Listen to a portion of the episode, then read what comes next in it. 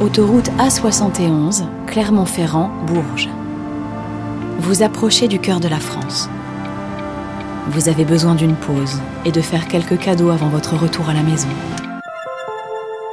Mais pas de station-service à l'horizon. Par contre, vous voyez le panneau Bourges Culture et Patrimoine. Vous espérez trouver là quelques trésors. Et vous visez juste. Saviez-vous que Jacques Coeur est né là, lui qui fut sans doute le plus grand commerçant de son temps? Il fit tourner les têtes des dames de la cour avec ses merveilles, avant que sa fortune ne le perde. Alors, gare à vos achats. Chaque histoire commence quelque part. Chaque voyage a son point de départ. Chaque légende a ses racines. Vous, écoutez Panorama, une aventure contée par Denis Podalides. Sortie 7 Bourges. Une blessure au cœur. Jacques Coeur et Agnès Sorel. À vaillant cœur, rien d'impossible. La devise figure en lettres d'or sur les armoiries de celui qui fut anobli par le roi en 1441. Fils de marchand de peau, devenu l'homme le plus riche du royaume, pour Jacques Coeur, rien ne semble impossible en effet, mais rien non plus d'aussi probable que sa chute.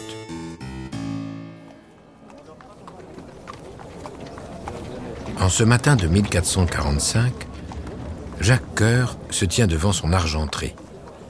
À 40 ans révolus, auréolé du charme oriental de ses voyages au Levant et de sa stupéfiante réussite commerciale, sa tenue est resplendissante. Ses employés s'affairent pour mettre en ordre ses réserves qui débordent de trésors. Depuis l'aube, il attend la venue d'une personne de première importance que lui envoie le roi. Jacques Coeur est l'un de ses plus proches conseillers. Les deux hommes sont amis, ils se respectent. Sans doute, Charles VII l'admire-t-il aussi un peu? L'argentier du roi était à la tête d'un des tout premiers empires commerciaux au monde. Les routes, les ports, les navires, les échanges, les entrepôts qu'il avait mis en réseau faisaient de lui l'homme le plus influent du royaume.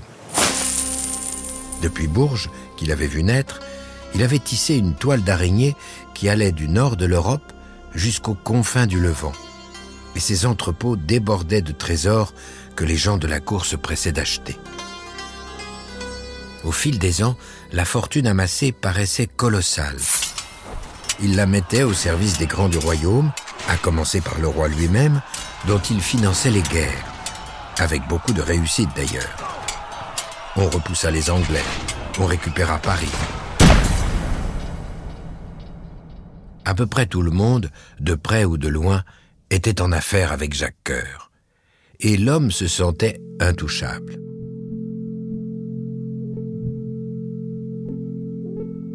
Quelque chose fermentait pourtant, en lui et dans son entourage, quelque chose qui devait cristalliser toutes ses aspirations et toutes les jalousies que sa réussite avait suscitées. De fait, le roi lui faisait confiance il s'était ouvert auprès de lui d'une rencontre qu'il avait faite il y a peu. Une femme, une très jeune femme, beaucoup plus jeune que lui, et si belle qu'elle l'empêchait de dormir la nuit. Son image le hantait. Il lui avait acheté pour quarante mille écus de bijoux, de pierres précieuses et d'étoffes. Pour lui complaire, il s'était prêté à l'exercice du tournoi et de la joute, à Nancy. Jacques avait ainsi vu se métamorphoser son bon roi.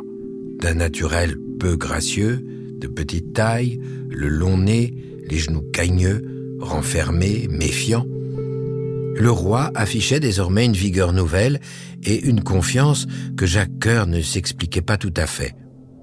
Fidèle à son épouse depuis son mariage, ils avaient eu cinq enfants et il n'envisageait pas d'autre manière de faire.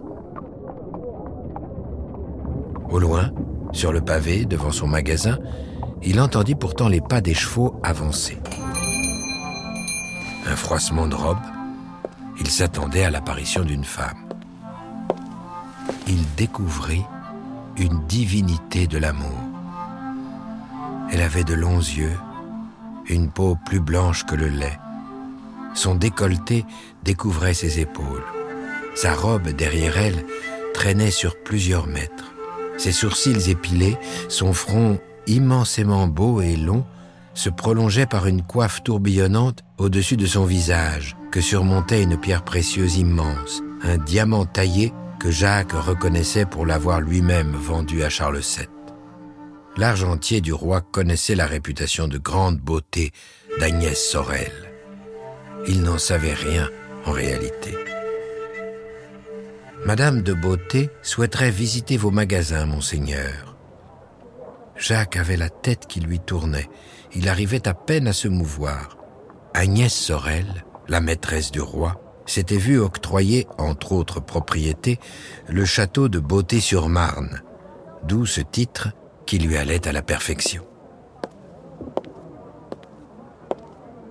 La dame de beauté le regardait droit dans les yeux en souriant. Monseigneur, Monseigneur le roi m'a appris que c'était auprès de vous qu'il s'était procuré ce diamant. Il ne sut me dire d'où venait cette merveille, j'en voudrais d'autres. Jacques Coeur se fit violence pour réunir ses esprits. De Golconde, madame, des mines indiennes de Golconde, le seul endroit au monde où l'on puisse extraire de la terre ces merveilles, mais ce sont bien peu de choses au regard de l'éclat de vos yeux, bredouilla-t-il. La dame de beauté traversa les entrepôts remplis de draps, de toiles et de fourrures, de cuir tanné, de robes, de manteaux et de coiffures, avec la grâce d'un jeune animal. Elle toucha les soieries de Damas, elle s'extasia devant les ivoires d'Extrême-Orient, les tapis de Perse, elle huma les parfums de l'Arabie, caressa les pierres précieuses du lointain continent indien, poussa un cri devant les perles de Ceylan et les porcelaines de Chine. Jacques Cœur fondait. À chaque geste, il semblait comprendre ce que signifiait le mot vivre. Agnès Sorel partit avec son équipage chargé d'étoffes, de soie, de robes, de bijoux et de pierres précieuses. Elle revint le mois suivant, et le mois suivant encore, emportant à chaque fois pour des milliers d'écus de biens précieux. Mais le plus précieux était toujours de la voir, de lui parler, de l'entendre rire, de la voir bouger. À la cour, Jacques osait à peine la regarder. Tout ce qu'elle venait acheter dans ses magasins était destiné à attirer les bonnes grâces de son roi souverain. Pourtant, Agnès restait riante avec lui, elle l'invitait, elle le choyait, elle le flattait. Dans le château du bois de Siramour, Agnès et le roi Charles se retrouvaient souvent pour vivre leur passion. Jacques, qui avait été mandaté pour superviser les travaux d'aménagement et d'amélioration de la demeure, se faisait malgré lui le témoin de leur idylle. Mais Agnès faisait tout pour le mettre à son aise. Elle était gaie et riait en toutes circonstances ils étaient de plus en plus amis.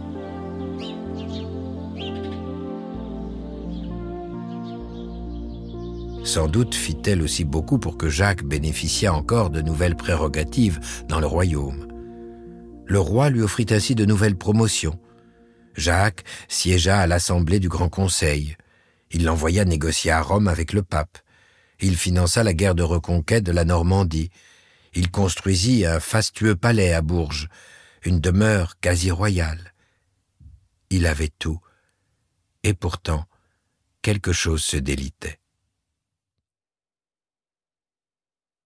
Agnès Sorel, enceinte pour la quatrième fois du roi Charles, paraissait plus fatiguée qu'à l'accoutumée. Non qu'elle fût moins belle ou moins spirituelle, mais cette grossesse lui pesait. Le 3 janvier 1450, Agnès fut prise de violentes douleurs au ventre. Le travail commençait prématurément. L'enfant sortit, une quatrième petite fille. Elle mourut le jour même. Agnès ne vit pas pour autant ses douleurs s'apaiser. Prise d'un flux de ventre, elle mourut le 9 février 1450. Tout juste eut-elle le temps de faire de Jacques Coeur son exécuteur testamentaire. Cadeau empoisonné. Le roi était abasourdi. Une dame de la cour, une certaine Jeanne de Vendôme, peut-être jalouse, motivée sans doute par de noirs desseins, en tout cas débitrice avérée de l'argentier du roi, déclara ouvertement qu'Agnès avait été empoisonnée et que Jacques Coeur était l'auteur du méfait.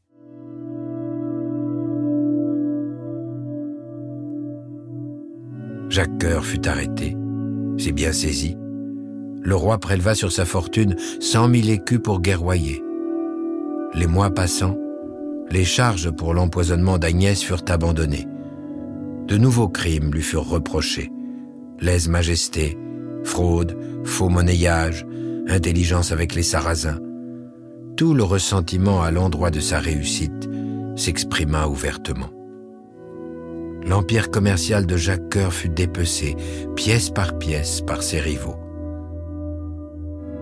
Le roi ne tarda pas à se trouver une nouvelle maîtresse qu'il aima presque tout autant qu'Agnès. Il vivait désormais sans personne pour lui faire de l'ombre.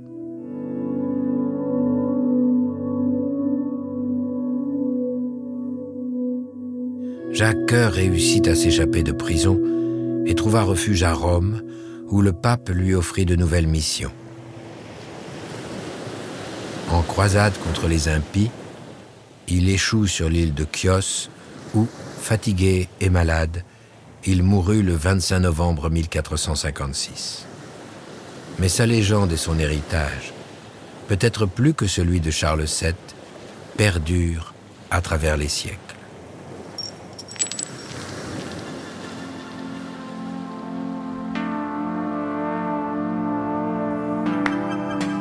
Jacques Coeur ne dormira en tout et pour tout que huit nuits dans le palais Berrichon qui porte son nom. Chef-d'œuvre de l'architecture civile au Moyen Âge, il se visite tout au long de l'année. Mais la mémoire et le destin de Jacques s'incarnent aussi dans une série de monuments emblématiques. L'abbaye de Noirlac, les châteaux de Meillan et d'Ainay-le-Vieil. La route Jacques Coeur permet de sillonner le Berry à la découverte de ses trésors cachés et de sa campagne.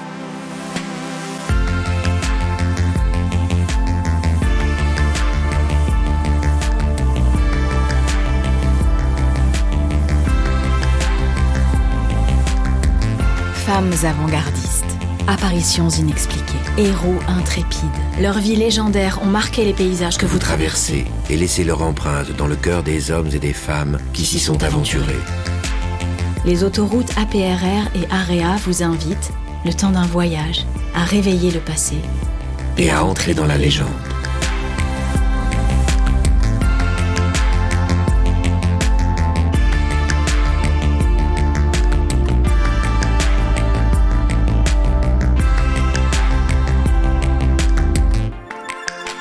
Vous avez écouté Panorama, avec les voix de Denis Podalides de la Comédie Française et Juliette Roudet.